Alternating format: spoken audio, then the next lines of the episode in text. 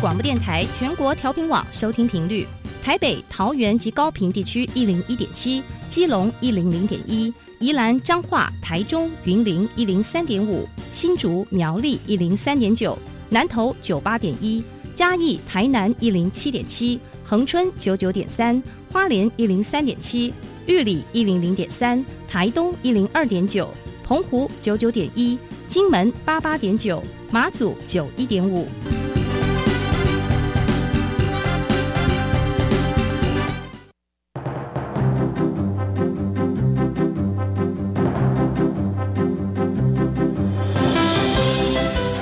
台湾的教育要怎么做才能使孩子面对未来的社会呢？当我们期待孩子改变的同时，也期待教师的教学方法跟着改变，家长的观念也一起改变，一起携手协力同行。谢若楠老师带您探索自发互动共好的十二年国教新课程，听见台湾教育的改变。欢迎收听国教协作向前行。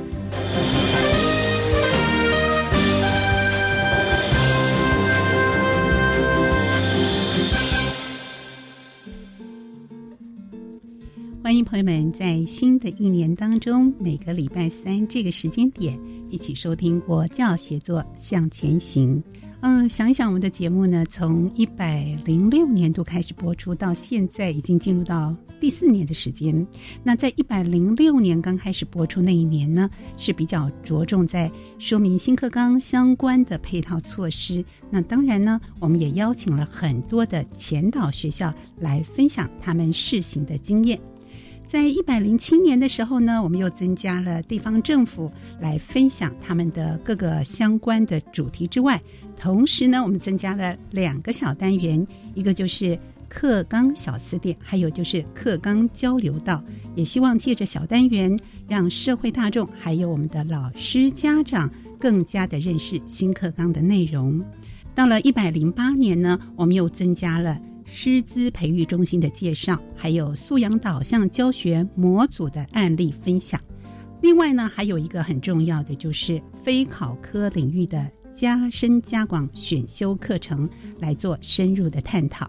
那么在去年一百零九年呢，这个时候刚好新课纲正式的上路，我们就着重在教师因应新课纲的准备、偏乡学校的回应。大专校院招生专业化的努力，还有呢，就是家长如何来应应新课纲的新法。那也希望大家都能够了解新课纲的内涵，也得到正确的资讯。那当然，新的一年我们也有些新的作为，我们分成四大主轴来为大家介绍。第一个部分呢，我们谈到新课纲改变的重点还有配套。第二个部分呢，就是有关于学校新课纲的新风貌；第三，关于自主学习的多元发展；第四呢，就是大专校院对于高中学习准备的建议有哪些。我们希望从这四个的访谈重点，也让听众朋友对于新课纲的改变重点有更深入的了解。还有呢，在学校端这个部分，如何应应新课纲所做的成果有哪些？也希望呈现在大家的面前。同时，学生在自主学习上有哪些多元的发展？而大专院校可以提供哪些值得大家参考的学习准备呢？这么多这么多的内容，我们都用主题的方式来一一为听众朋友介绍。无非就是希望大家在了解了新课纲之后，能够产生信心和支持。那么今天节目当中呢，我们就要为听众朋友进行的是学校新课纲新的风貌。今天节目当中呢，非常荣幸的能够邀请到国立台南第一高级中学。廖才固校长，校长您好。啊，你好，主持人好，各位听众朋友，大家好。是校长一大早远从台南来到我们台北录音室，是是是，辛苦您了，辛苦。不会不会不会。好，校长呢，同时是国教署探究与实作推动中心的主任。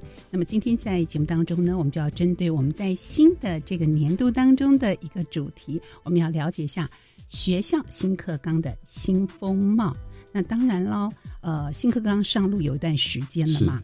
那超前部署的新课纲推动策略包含有哪些？我们就来听听看，在学校端这边，台南一中推动新课纲的过程当中哦，不管是在课程的发展啦，或者是教学的实施上，会面临哪些的挑战呢？我们是不是请？校长综合面的跟我们说一下。好，OK，好，谢谢哈。那在新课纲的推动好开始哈，我想有以下几个啊比较重要的挑战，我们在跟过去传统的教学现场不一样的地方哈。有第一个是素养导向课程设计、教学跟评量。那这个部分是因为大部分的现场的老师在师培阶段。啊，还没有接受过类似的一个训练，或者是不完整，所以大家可能对于这个部分会比较陌生啊。不过这个部分哈，挑战应该已经到中后段了，因为经过啊书里面跟学科中心等等的努力之后哈，那宣导已经有一些成效。不过还是这个还是要提出来，因为这是一个很重要的一个核心的概念，就是素养导向的课程设计跟评量。那第二个部分是选修课程的规划啊，我想这个在很多学校选修课程的规划是一个问题了哈。那在南一中，呃，现阶段的问题不大好，那等一下会跟各位说明，仔 细的举例说明。是是是，啊，那再来就是弹性学习跟自主学习这一块哈。那特别是。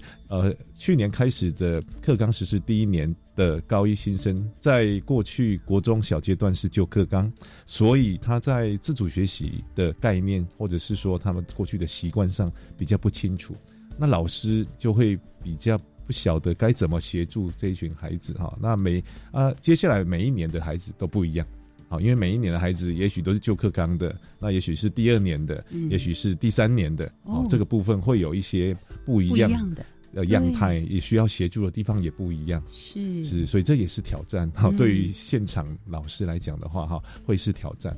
那另外就是，呃，共备观译课的挑战，这个部分呃，在过去哈比较大家比较不习惯，不过这几年也都习惯了哈，因为都必须要规定要公开观课嘛。但是这样子的一个呃。氛围或现场来讲的话，我们会看到，啊，在高级中级教育法里面已经规范了，每一位老师每年都要公开授课一次。那这个公开授课其实就是有所谓的，呃，共备的官，啊，说课、观课跟议课，好，这样子的一个历程啊。我想这个部分还需要再跟，呃，全面的老师哈，就是全国的老师们再做一个比较细致的一点的一个讨论，也就是说要怎么样子的一个。去呈现这个东西，怎么样子去在我们自己的社校内的社群里面去共同去发挥这个东西？我想这个是呃教学现场的确在过去一年到现在看得到的几个比较大的挑战。是，不管是老师们所要面临同学们的多样貌，或者是我们的自主学习啦、课程的呃选修或必修的改变，还有老师们的共同备课、说课。观课跟议课啊，等等等等，做所有的面向，其实呢。呃，我们了解了它核心价值，就是在素养导向的这样的一个教学之后，我们就可以掌握很多。那但对学校面来说，学校在这个组织的分工上，或者是我们说资源怎么样引进到学校端这个部分呢？是不是有些特别的作为呢？是是，那呃，特别是因为一零八课纲所需要的资源，以及啊，这个资源就包括了各项的空间资源。啊，人力资源哈，包括老师所需要的一些相关的呃课程资源等等的部分哈，所以这个部分需要比较多的一个规划。那南一中有几个比较重要的哈，跟各位分享哈。第一个就是各处室的横向沟通与分工。嗯，好，那在一零八课纲整个的规划里面哈，很明显，呃，教务处当然是主责规划，但是它是一个各处是必须要协助才有办法完成的。好，因为教务处的人力毕竟有限哈，那我们怎么去做规划呢？啊，比如说啊，在整个课程的三年的规划里面，以教务处为主轴，好来做一个呃课发历程的讨论。那再来就是弹性学习跟的时间，好由学务处来协助，啊教务处来处理。那另外自主学习计划的成果发表，我们请图书馆来。协助。哦，这个部分请图书馆对对对，就是把这样子的一个分工分出去。那啊，在同时，我们会在高一的新生实业辅导的时候，会进行老师们的一个共备研习课程。啊，会把我们在弹性学习时间的前六周啊，我们有一个叫做竹园小学堂。好，因为南一中叫做竹园岗，所以有前六周的竹园小学堂来呃设计跨处式的一个课程，而且这些课程都把它做成简报，里面包含了弹性学习怎么实施。自主学习怎么实施？学习历程要怎么跟孩子讲？然后还有就是，呃，包括性平教育、友善校园这几个重要的议题，都在那六周，好让导师们都能够有呃完整的教材，他可以直接拿了 PPT 就去跟同学们上这门课。所以我们在开学之初就来做这样子的一个呃共备，好，这个是第四个部分。那再来就是要强课资老师的组织跟功能。这个我们有做一个强化，啊，特别是今年第二年，让课资老师进入各班去协助之外，还跟导师还有辅导老师合作。嗯哼，你们学校的这个学生比跟呃课资老师的比例大概会是多少呢？哦，呃，大约是呃各校都差不多哈，因为它有一个共同的规范，就是一位课职老师要负责一百个学生。嗯，哇，所以。这个负担也蛮大的，也蛮大的，所以需要大家一起共备，尤其是跨科室。对，然后学校也很用心的，这个小学堂，我觉得这个特别特别的重要。是是，那是贵校特有的特质，还是我们所有的学校都会有在这个部分更加的用心？是我们学校特有特有的。嗯，我我我我就发现说哈，我们在呃老师们过这个一零八准备的过程里面哈，需要这样子的一个内容。所以呃，就在去年开始，就在教务处的主责之下，就横跨了教务、学务、图书馆、辅导室，都一起来，然后把这些课程的内容就先做成简报，而这些简报就是全部 share 给老师们。哇！让老师们能够很轻易的上手，然后也能够比较啊，按照我们所规划的方向去大家做一致性的事情。对，就是有一致性的事情，然后又能够给学生甚至家长们都能够很清楚的沟通。是是，这算不算是超前部署呢？也算是了，也算是啊。是是是。那除了这个之外，这是已经一零八课刚上路。那我知道，其实，在还没有上路之前，学校也做了许许多多，比方说前导学校了，或很多的一些议题，提前的做一个部。部署是让老师们能够先呃把自己的能力增强。那这个部分，我是不是也请校长跟大家说明一下？好的，那我们超前部署的部分，还包括说我们在课发会的组织的再健全，嗯，也就是说我们呃成立了核心小组，好，就希望这些核心小组的成员在一零八课纲任务完成之前都不要换。啊，重点是因为我们在现在教学现场看到的是课程的大家的规划上面，如果没有一贯性的连贯的一个思维的话，比如说明年换了，每年都换一个科招，每年都换同样新的人进来讨论的时候，会没有结果。对，所以我们就是把这个部分先做一个超前的部署，就是希望在一一零八课纲任务完成之前，这一群核心小组都不要换人。是，而且已经暖身完毕了，所以都可以做很多的。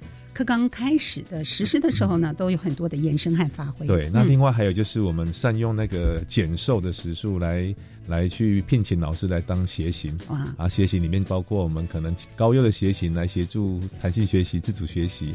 那我们那个呃前导学校的协行来负责协助那个自主学习的发表。我们还有一个呃学务处的协行来协助户外教育。嗯哼。哦，这个也是。呃，一零八课纲同步实施的两几个比较重要的一个政策面的东西哈。嗯，那在这个部分之前的户外教育跟之后呢，在做这样的一个改变之后，有做一些不一样的内容吗？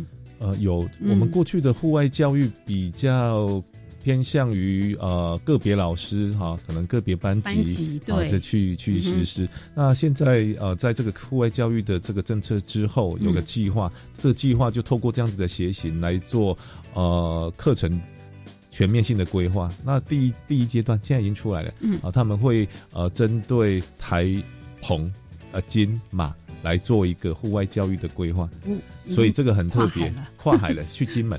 去金门，对对对，这个是呃有这这群老师对于这个部分，因为金门它很有战地特色、文化、自然景观，嗯。啊，还有那个保护区等等的，就就是跨领域可以做一些很好的一个规划，哇，所以这个对学生也会很有吸引力，又有吸引力 又有挑战，所以在多元选修课程的部分，应该还有很多很多的发想和实践哦，是不是也跟我们谈谈它的发展的历程呢？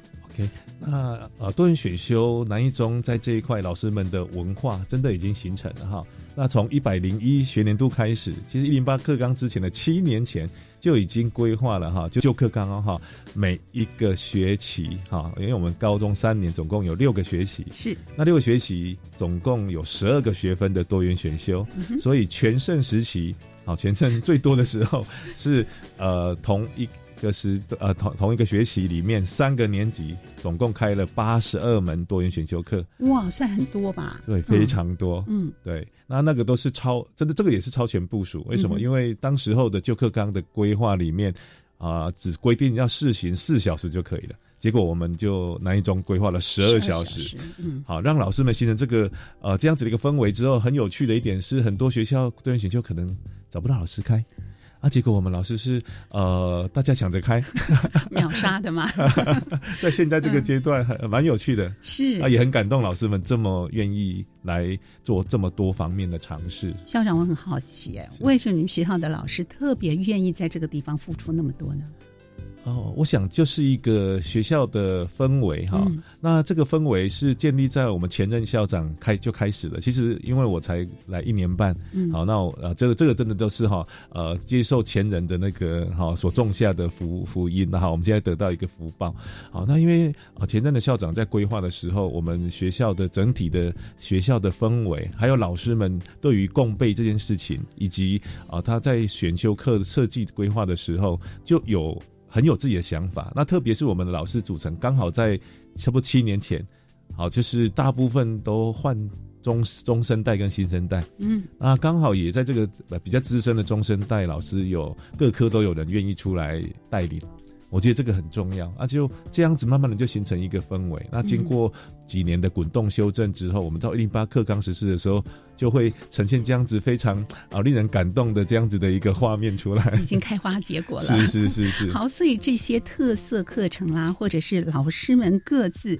或者是跨领域的一个展现，趁着这样的一个机会，让听众朋友更多的认识呢。好，那跟各位分享一下哈，很特别，我们有一个博物馆学的探索跟参访。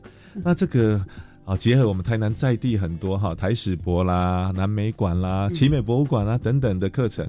那它是两年的规划，所以学生到了高二下学期必须要策展，好去。策划一个展览，所以已经经过的主题有安平湖、有黑胶唱片、有钱币。那这个是跨领域的老师哦。这个最主要主轴的老师哈，各位听众一定想不到是一位音乐老师哦，很特别，很特别啊。黑胶唱片我可以理解啦，有点关联性。是，那你刚刚说钱币，钱币和安平湖，安平湖，那是他们从安平湖开始，是因为我们学校有一个多年来累积的一个文物馆，里面有非常多收藏。哦，学校本身有一个文物馆，对，嗯哼，也是很多的老师历年来的累积，是是是，然后要把老师哈有一个陈老师哈陈龙斌老师把他毕生的收藏都捐出来，那整个全世界各国的钱币一整间展览室非常多，好，所以就用这样的资源，那音乐老师结合历史老师、地理老师，还有生活科技老师，还有化学老师。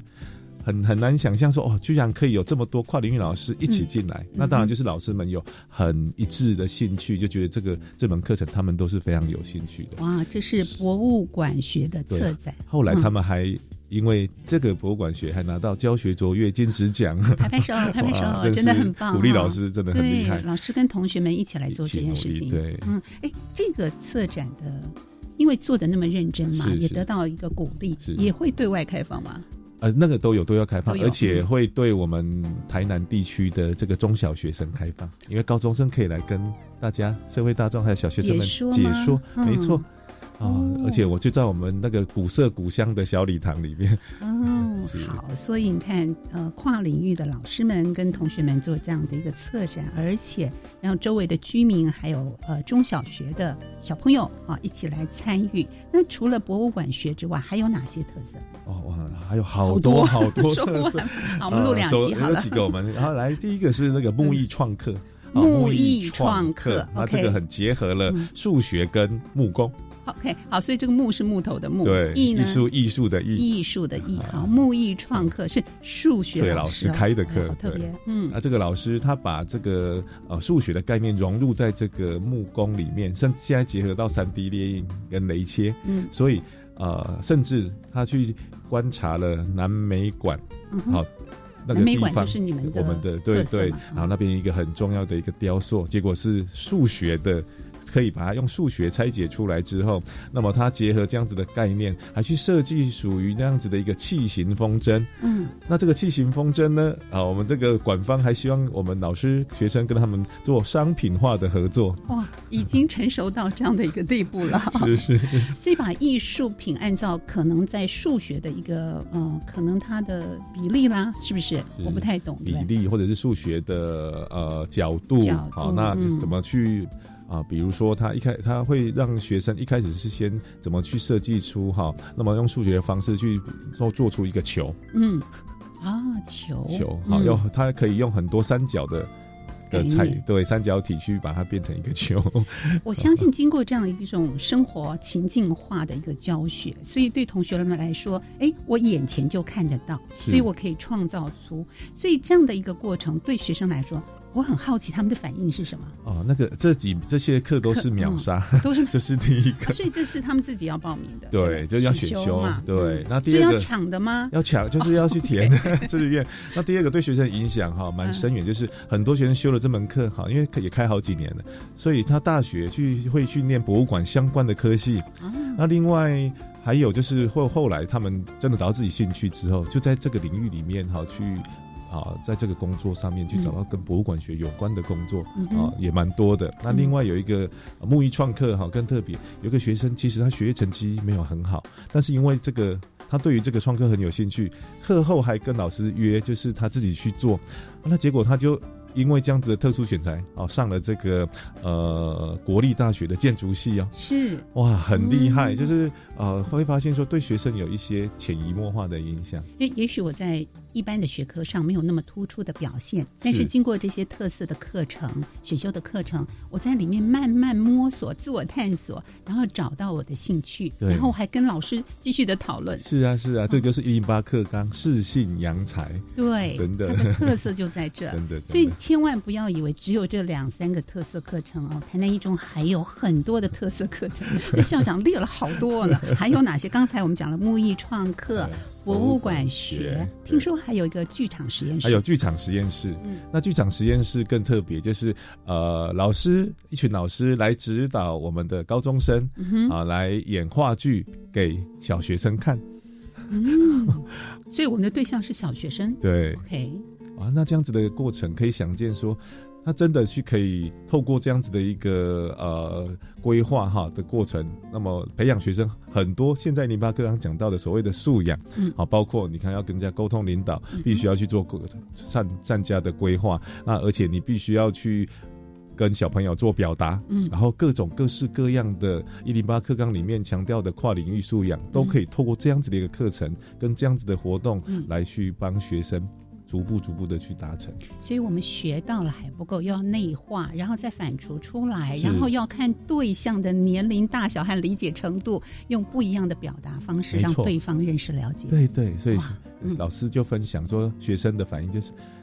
他们觉得很奇怪，为什么这样讲小朋友不了解呢？所以他们就必须要用另外的方式，比如说用表演的、用唱歌的，嗯。啊，或者是结合那个动漫的方式，嗯。我来跟他们说。嗯，所以他也发现，我们的学生透过这样的历程，也慢慢变得非常有耐心，然后也展现出他们这个呃反应非常快的一个面相。是，也许就在这样的一来一往互动当中，不断的反思，重新的修正，再调整之后，我相信同学们和老师们真是教学相长啊！是是这中间呢，彼此都有所学习。对对，哦，特色课程听起来好有趣，好多。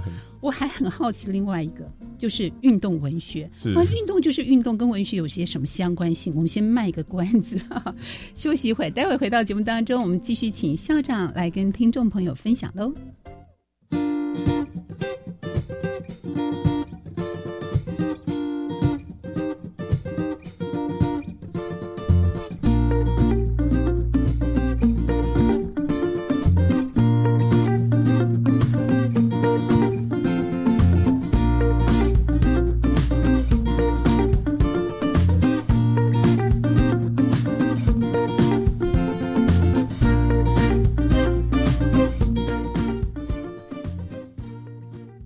大家好，我是奇美医院加护医学部及感染科医师杜汉祥。身为第一线医护人员，防疫期间需要面对很大的心理压力，我们可以怎么做？一、自我察觉，观察自己是否有身体、情绪或生活作息的改变；二、自我维护，在轮班的情况下。还是要维持均衡饮食、适度的运动和足够的睡眠。三、自我修复，接纳情绪，肯定自己，做自己喜欢的休闲活动。谢谢第一线医护人员。有政府，请安心。资讯由机关署提供。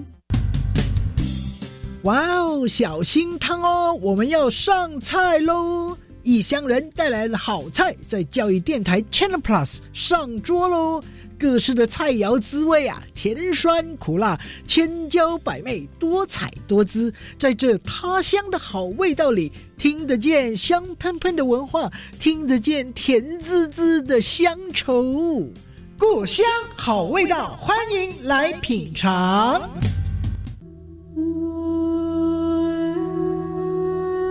用影像创作及记录原民部落的神话传说、历史战役、部落地名及巫医猎人文化为主题的 Mata 奖，从即日起到一月二十三号举办九场巡回影展，现场邀请得奖学生与指导老师分享拍片心得，欢迎大家踊跃出席欣赏。详情请上 Mata 奖官网查询。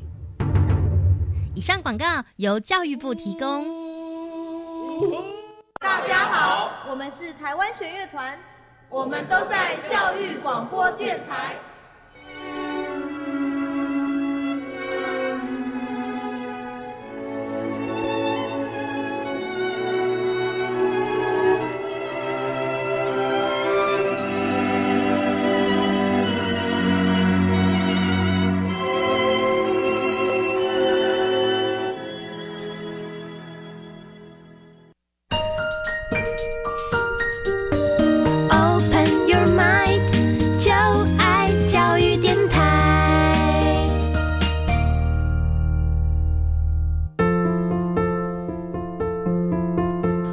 众朋友收听教育广播电台国教写作向前行，我是谢若楠。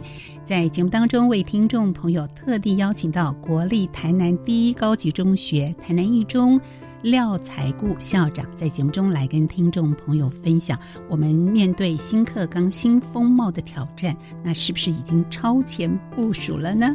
节目前段我们听到校长来跟听众朋友分享他们学校的呃多元选修课程啦，还有特色课程，真的让我觉得好感佩老师们跟同学们在这个教学相长的过程里面，开始找到自己兴趣所在，它甚至可能会影响到我们在学科上的学习，这是互为所动。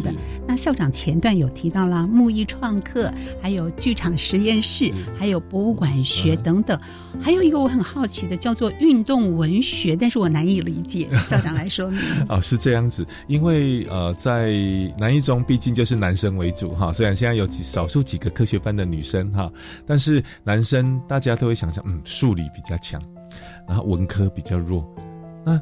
既然如此的话，我们在教学的现场如何让学生对于文学能够更有兴趣？嗯，因为在过去他们可能觉得啊，这个实在是太无趣了，或者是说跟他没有什么关联。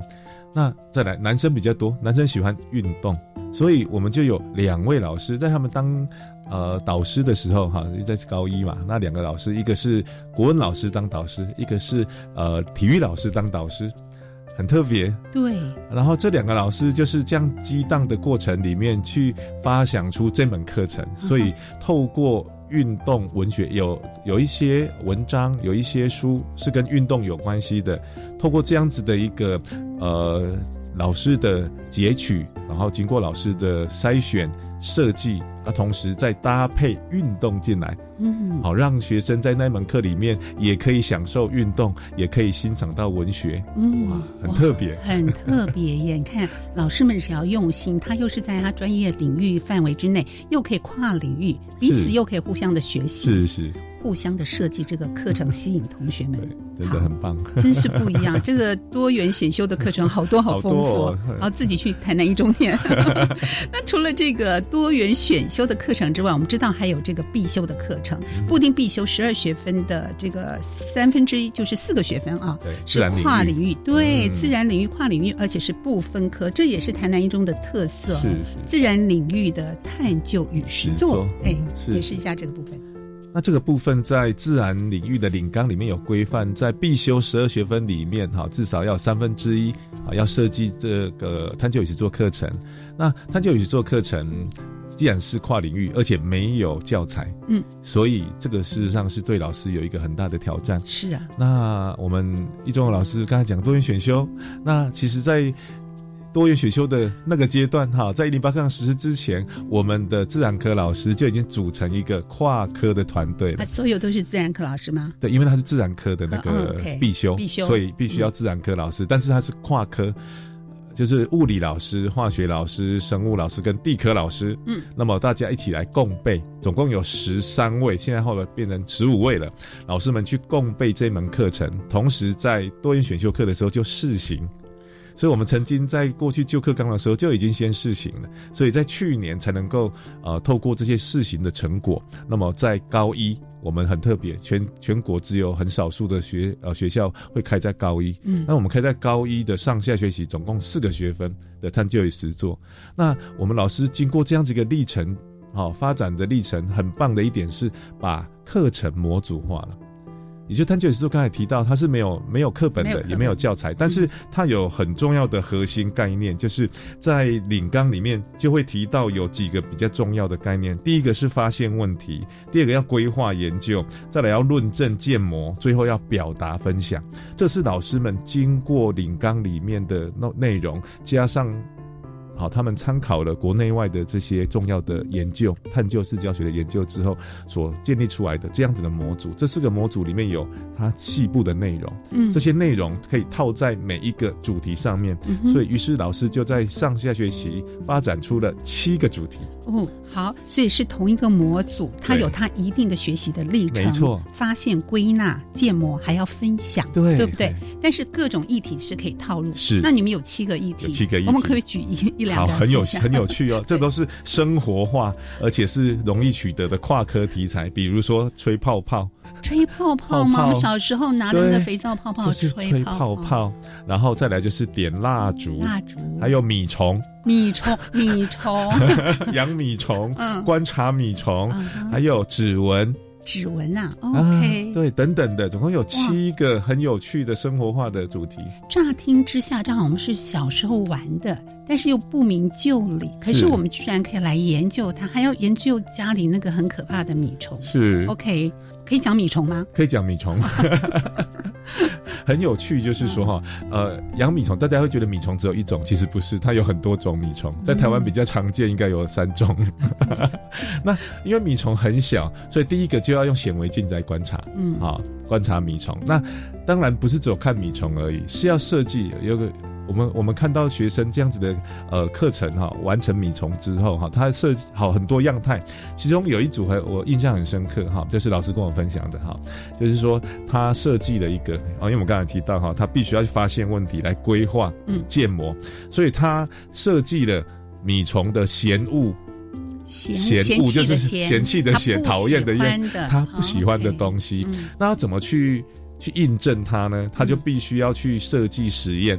然后去把米虫抓到不同的情境里面，然后去观察它的反应，他喜欢还是不喜欢？对对对，然后他就是画一个圆圈圈，让他什么时候跑出来去测量什么什么什么，很有趣很有趣的那个。然后发现完之后，他透过我们这里有很重要的成果，就是我们研发出科学记录簿。这个就是学生未来在学习历程档案里面非常棒的一个呈现。嗯，每一门组每每一堂课他都要做观察记录，所以学生在上这个他们就有时做很忙。真的也要好像一个实验室一样，是要把各种可能性都想出来。对，而且要去实践它。真的要去观察实践哦，因为叫探究跟实做嘛，所以一定要有实做。嗯所以那米虫那个真的是太有趣了，所以甚至他们。还要想说，把这个米虫，好这样子的一个呃，他们所设计的这样子的一个建模跟实验，他们说他们要挑战科展哦。哦，同学们自发性的想要我要挑战科展，但他们并不是所谓以前我们说诶数理资优啦，科学班对专门的一个班。对啊，这个要跟各位听众朋友分享，就是这个是很明显，在一零八课纲第一年实施之后哈，南一中普通班的十六个班的学生。的一个改变哦，就是说，呃，以前学生会觉得说他自己对自己普通班的学生觉得自己的数呃科学实验科展没有很大的兴趣，也没有很大的信心。可是经过一年这样子，老师们的授课啊，那这还要提一下，老师们一门课都是两两个老师哦，都是协同教学，是是每一堂课都是两个老师一起来，所以就老师可以搭配，老师可以上课，也可以老师在做观察，一起做这样子的一个设计，所以这个是很落实的。那因为这样子的历程，就有学生跟老师反映，老师就来跟我讲说，他们。想要明年啊，今年要来挑战，有两三组说来挑战我们南区的科展跟全国科展。啊，我就说真的太棒了，看到学生因为透过探究只做这样子的一个实作，这样子的一个有兴趣，提升他们在这个方面的一个成就感之后，啊，居然可以发挥不同的潜能。啊，真的是令我非常感动，是也让我们非常的感动。就是我们进来，在尤其在高一这个阶段就开始探究与实作，是是，同学们在这样的老师的带领。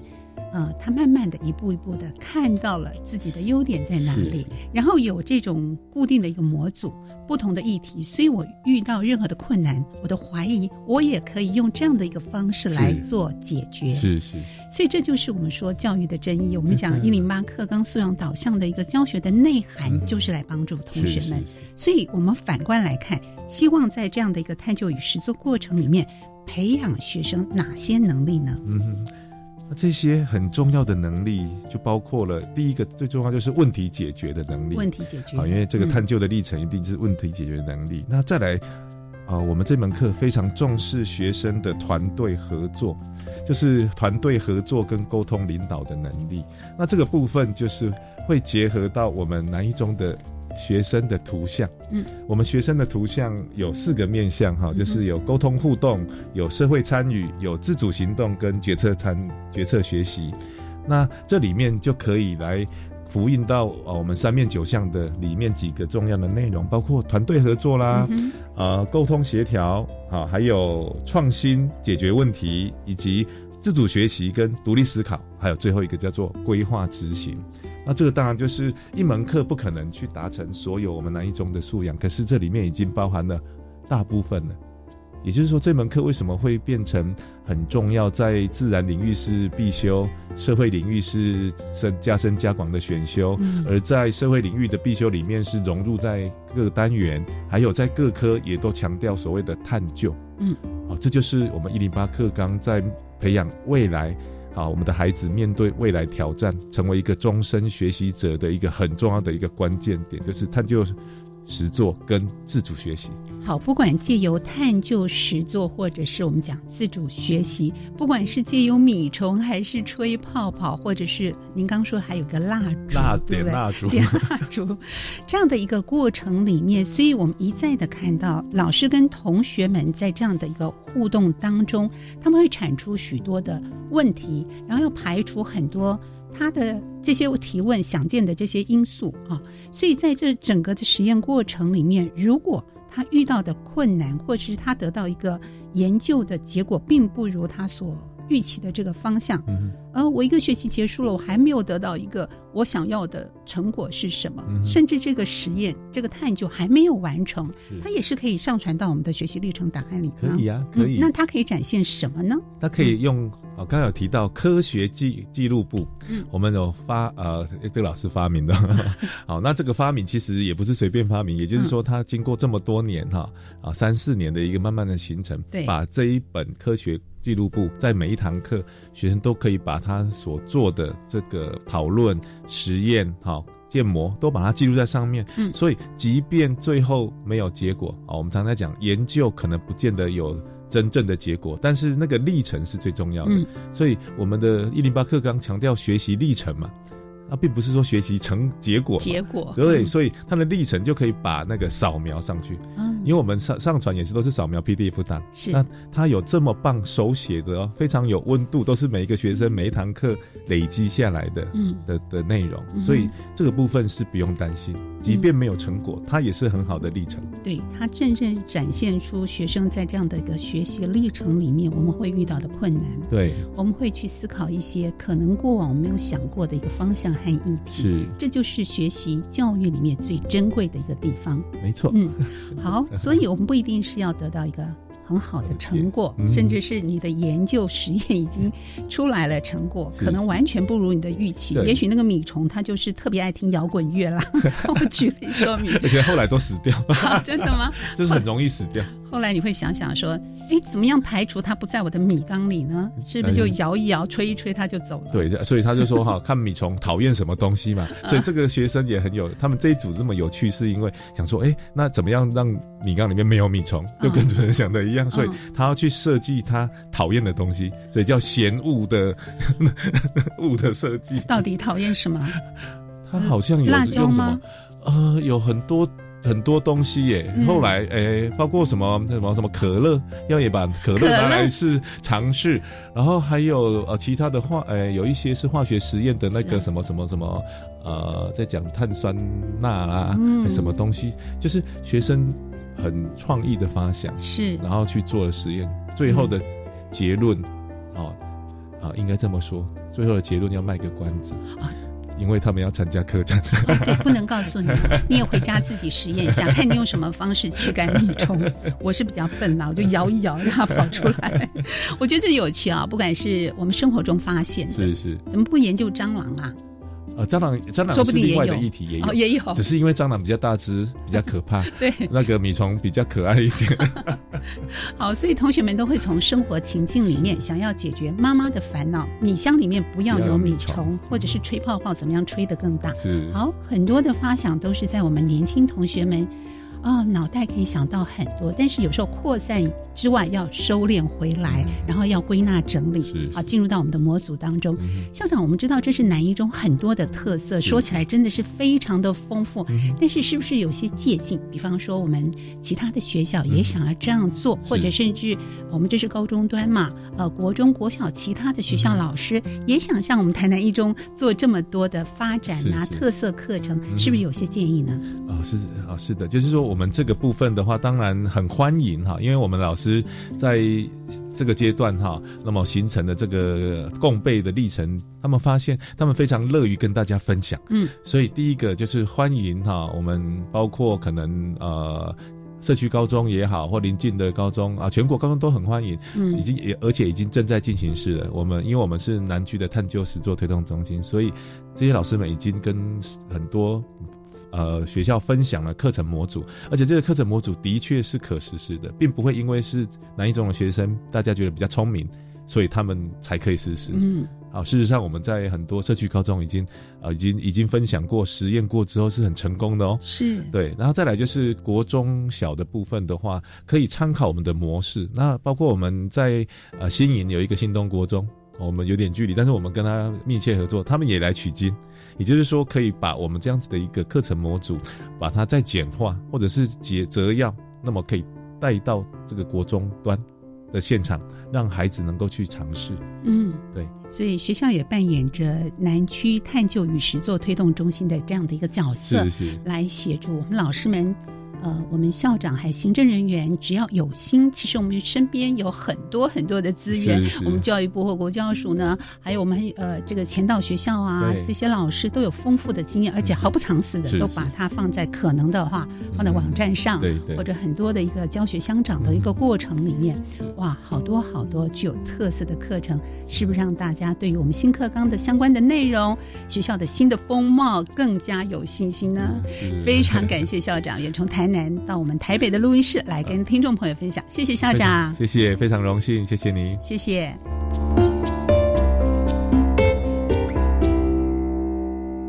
好，节目继续呢，我们要进行安排的是课纲小词典这个单元。在今年开始起呢，我们除了延续课纲交流到的小单元之外，节目之后也希望透过小词典这个单元来温故知新。我们重播新课纲各个专有名词，呃，希望让听众朋友更了解新课纲的实施理念，还有十二年国教正确有用的资讯，希望能够增加对于新课纲实施的信心还有支持。今天为大家安排的主题，谈一谈核心素养这个议题呢，我相信大家是耳熟能详，但是它正确的内涵是哪些呢？特地为听众朋友邀请到国家教育研究院课程及教学研究中心副研究员洪永善老师来跟听众朋友说明。洪老师呢，之前是担任研究中心的主任，现在职务有所调整，我们就一起来收听课纲小词典。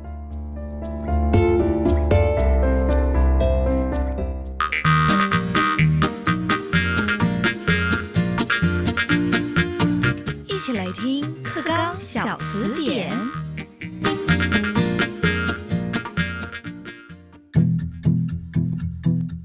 课纲小词典，大家来翻字典。大家晚安，我是范登伟。新的一年呢，国教写作向前行这个节目特别在后段的时候新增了这个课纲小词典的一个小单元，就是要带大家了解来说，哎，课纲里头又有一些比较艰深难懂的名词，就要请我们的。人体活字典来带我们了解这些名词背后意义是什么，还有为什么它会这么重要。那我们的人体活字典今天是国家教育研究院课程及研究中心的主任洪永善主任来和我们一起讨论课纲小字典。主任晚安。各位听众，大家晚安。好，那课纲呢？我们刚刚提到了有一个非常重要的概念，它贯穿了整个课程的发展主轴，就叫做核心素养。那么，首先就要来请教一下主任了。这个核心素养啊，它的定义还有面向跟概括的项目有哪一些呢？是在核心素养呢，是这次呢十二年国教课纲一个非常重要的概念。那么，我们知道学习其实不止呢是在知识。我学会了，更重要呢是要能够应用知识，也要能够培养能力。嗯，那么还有我们如何能够善用知识能力来迎接很多很多生活上面的挑战？所以核心素养呢是指所有的每一个学习者能够适应现在生活跟面对未来挑战所应该要具备的知识能力与态度。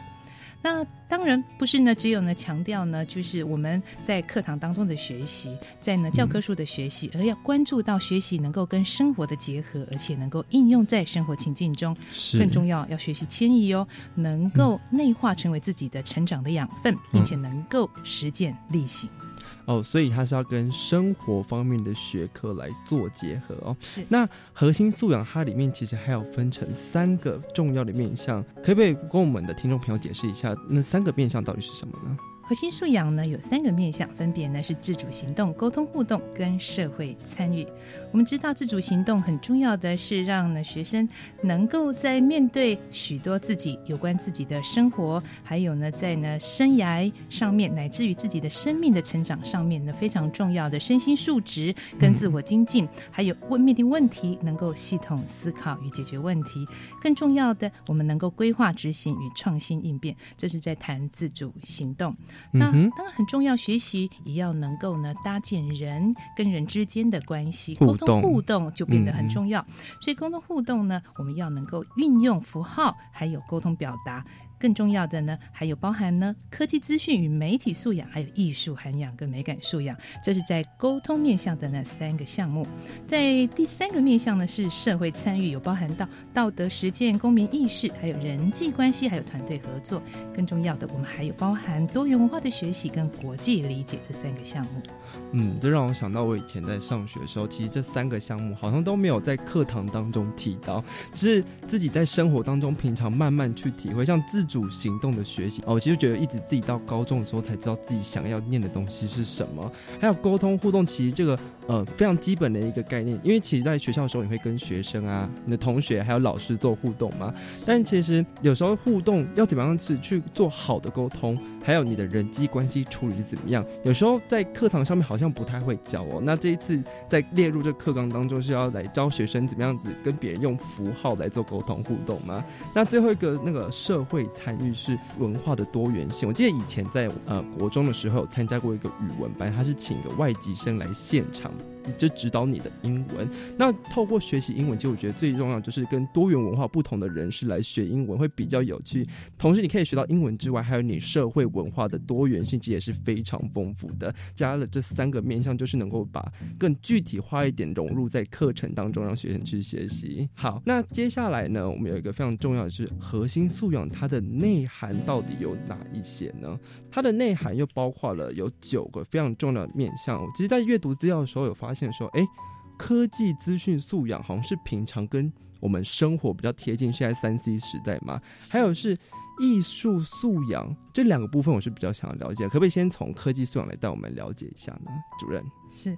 在你问到的科技资讯跟媒体素养，还有呢艺术涵养呢跟美感素养，分别都是在沟通互动。哦，沟通互动非常关心呢，怎么样子做好呢？对啊，怎么样子沟通互动？嗯嗯。我们知道呢，能善用呢科技呢资讯，还有各种的媒体呢是非常重要的能力哦。嗯。可是，在过程当中，我们大量的接受到呢许多在媒体呢的讯息，那这些讯息能够呢试读，事实上是非常的重要。对。那么以这个自然为例，我们知道。最近大家都关心空污的问题，嗯，所以你打开报章杂志等等，事实上还有很多我们的社群的软体，像 Line 啦等等，都会呢传来好多。我下载一个那个环保署它那个空污的那个 push 那个 info 的那个 APP，它就告诉你说你现在 AQI 指数是多少，这也是科技一部分。是，所以有这么多的一个呃软体啊应用的层次的软体，还有呢许多呢媒体上面的讯息。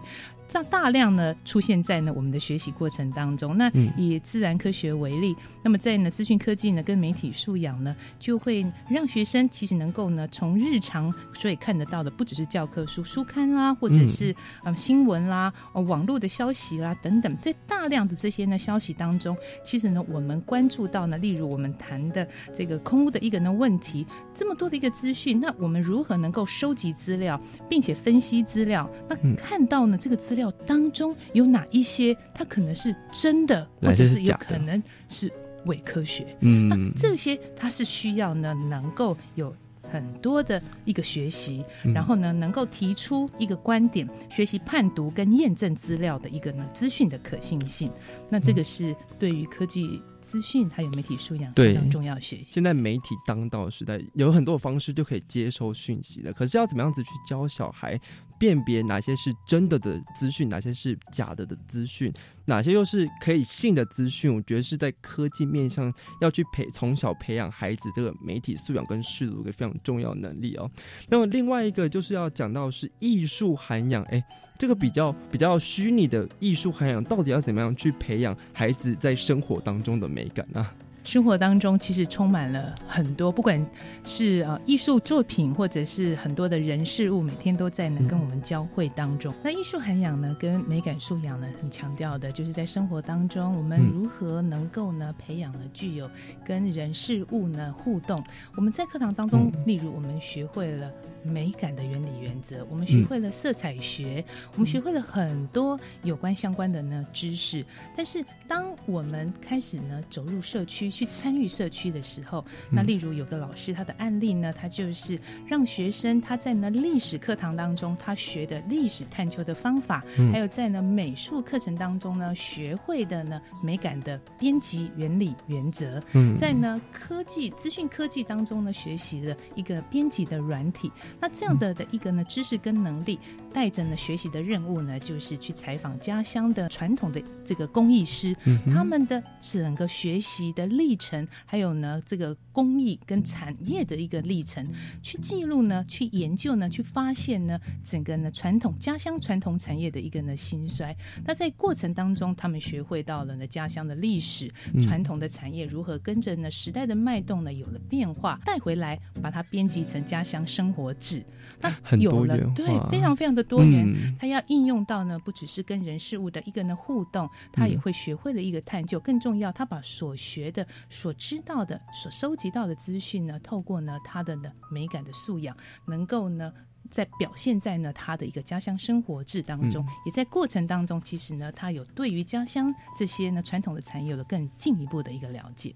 好，我们今天听到那么洪主任分享很多核心素养、很多层面的一个解释哦，那还提供给我们这个家乡的例子来告诉我们，哎，其实生活当中很多地方都是学习，那学习怎么样子去应用在生活当中，然后内化成为自己的东西，哎，这是十二年国教当中核心素养非常重要的一个概念。谢谢洪主任，也谢谢大家收听我们今天的课纲小字典，我们下次再见，拜拜。